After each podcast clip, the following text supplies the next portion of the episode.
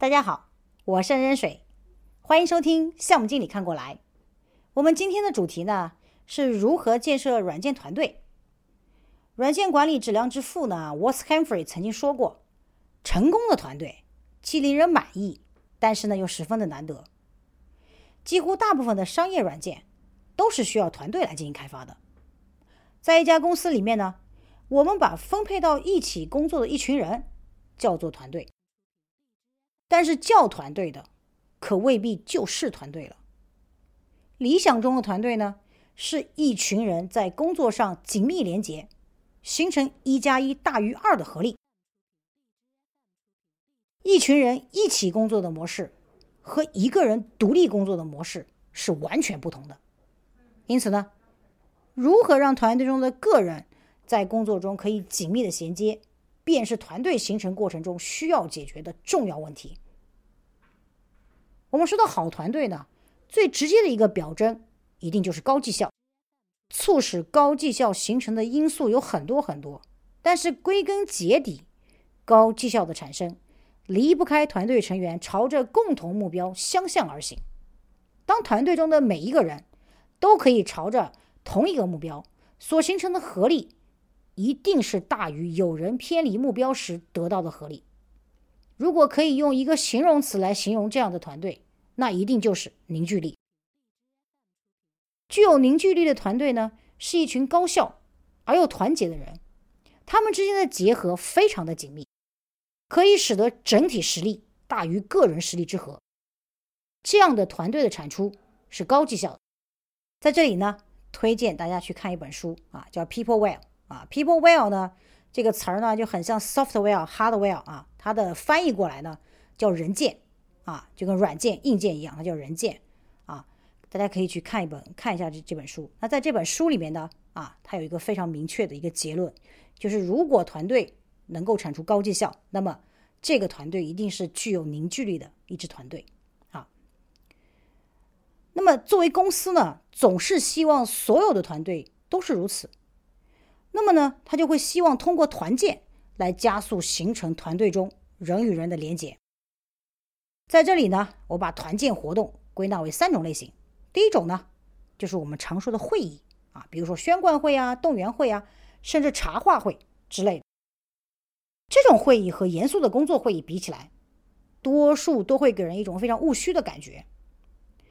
第二类呢是游戏活动，比如说团队聚餐啊、啊狼人杀呀、撕名牌啊、真人 CS 啊等等。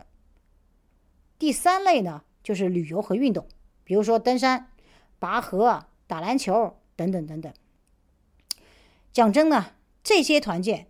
的确是可以建立和加强团队成员之间的连结的，but 当大家回到工作中，那也就是尘归尘，土归土了。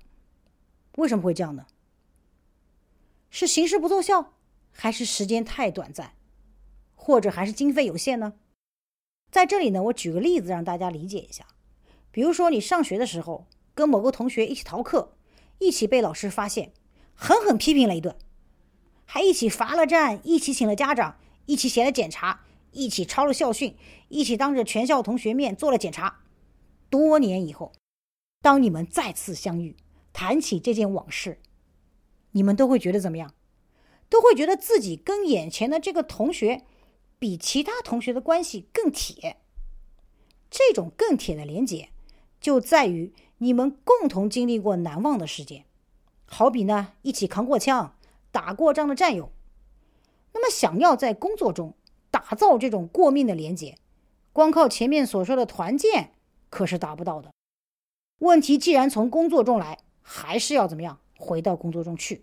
试想一下，如果公司或者团队的领导者可以创造出某种团队管理机制，让成员们有机会体验一次一起朝着共同的工作目标努力的前行。并且最终取得高绩效的这样一种经历，这种在工作环境中产生的人与人之间的连结，或者干脆直接就叫团队凝聚力，一定是远远强过团建活动短暂欢乐后的效果的。这种非常令人垂涎的团队管理机制，我更愿意称之为团队纪律。莎士比亚曾经说过：“纪律是达成一切雄图的阶梯。”由于软件行业是一个知识密集型的行业，组成这个行业的程序员们，尽管表面上极具共性，但是他们的内心深处却都对自由有着很高的追求。那么，因为不想被束缚，所以一谈到纪律呢，他们就要为自由呐喊。其实吧，这两者并不冲突。纪律是自由的第一条件啊，这是大哲学家黑格尔说的。当年毛主席领导人民运动的时候，也得出了有组织、有纪律才能打胜仗的历史经验。软件开发作为典型的团队工作，纪律便是第一要务。没有纪律，团队就如同一盘散沙，各自为战，失去统一的前进方向，合力变成了分力。尽管有时候纪律啊，着实会让有些人在有些时候感到不那么愉快。但是团队是一个整体啊，项目更是一个整体，公司更加是一个整体了。个人既然处于整体之中，就要服从整体。这种自由便一定是有限制的自由，无限制的自由不是自由，而是任性和放纵。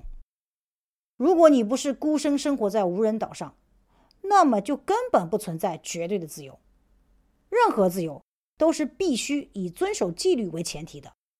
因此呢，在工作里面，达成高绩效这一雄图的阶梯，便也就是纪律了。我想讨论的纪律呢，并不是类似九九六这种公司级的制度层面的规章制度，而是需求设计、编码、测试过程中，将软件开发做得更好的纪律。那你可能会说，为了将软件开发做得更好，我们已经制定了一些工作流程。使得呢需求设计、编码和测试中的部分工作是得以按照纪律来执行的。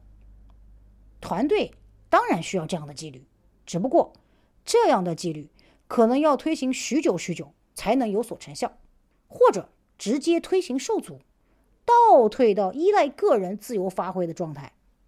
因此，我们不能将团队纪律去直接等同于制度化的工作流程和标准。那就会如同束之高阁的法典一般落不了地呀。想要团队纪律真正落地，需要让每一个团队成员理解团队将要做的事情。你可能会觉得这个答案有点可笑。那谁不是在进公司的第一天啊，或者项目启动的第一天就知道将要做的事情呢？可是你们可以自己问问自己啊，你真的知道吗？其他人的想法。跟你是一样的吗？你确定所有团队成员都在为了同一个目标而没有分力吗？如果团队成员中存在以下这种情况：有人对自身的角色感到模糊，有人没有完整参与工作目标、团队目标以及各个成员的个人目标的设定和评审，有人没有根据实际工作需要识别出合适的工作流程和标准。还有人没有共同制定出详细且资源平衡的计划，那么这样的团队便是缺乏工作共识，团队纪律值低。想要高绩效，只能看运气了。团队一次次的经历上述过程，通过碰撞观点达成统一，从而形成共识，并在工作中将共识视为团队纪律，从思想到执行层面建立起。在团队成员之间强有力的连结，这样才可谓是真正有助于打造凝聚力、实现高绩效的团建。除了共识之外，团队纪律的另一个方面就是执行层面了。这也非常容易理解，在纪律严明的团队中，也会出现个别散漫的人。工作结果的好坏呢，是团队成员共同作用的结果。我们希望所有人都自觉。不仅自觉地形成共识、遵守共识，还要能自我察觉出自身的能力水平，以便在形成共识和执行工作的过程中，负责任地给出建议和承诺。让个人在执行层面做到这一点，也需要某种个人管理机制，和团队管理机制类似。我用个人纪律来命名这种个人管理机制。于是呢。团队纪律便在思想和执行上有了两个方面的表征：团队纪律等于共识加上个人纪律。对于团队管理者来说，这是让团队高质量完成工作的重要措施；而对于团队成员来说，这也是个人发展的重要措施。团队和个人真的有机结合在一起了，从此，软件开发团队就开始了幸福而快乐的工作。我是任水，感谢收听项目经理看过来。